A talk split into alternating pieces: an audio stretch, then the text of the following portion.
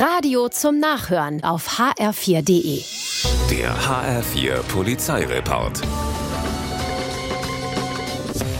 In Unterliederbach erblickt eine Zivilstreife nachts um 1.50 Uhr zwei Männer, die in der Königsteiner Straße augenscheinlich auf Einbruchstour sind.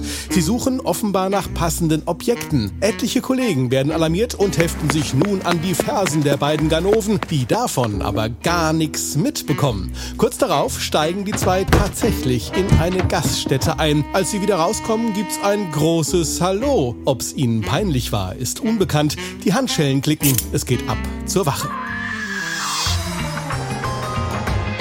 In Flörsheim wird ein 83-Jähriger abends um 10 kontrolliert. Der Senior ist augenscheinlich betrunken und muss pusten. Ein Promille wird gemessen, der Schlüssel soll ihm abgenommen werden, doch das passt dem Mann überhaupt nicht. Er schlägt und tritt nach den Beamten, bis ihm Handschellen angelegt werden. Auch auf der Wache ist er wieder borstig und teilt aus. Am Ende hilft das aber alles nichts. Die Schlüssel werden gefunden, der 83-Jährige muss Blut und Führerschein abgeben. Je oller, desto doller.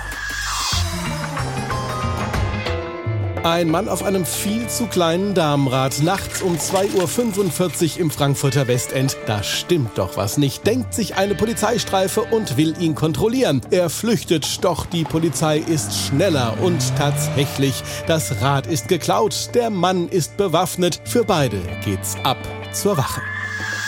Der HR4 Polizeireport mit Sascha Lapp. Auch auf hr4.de.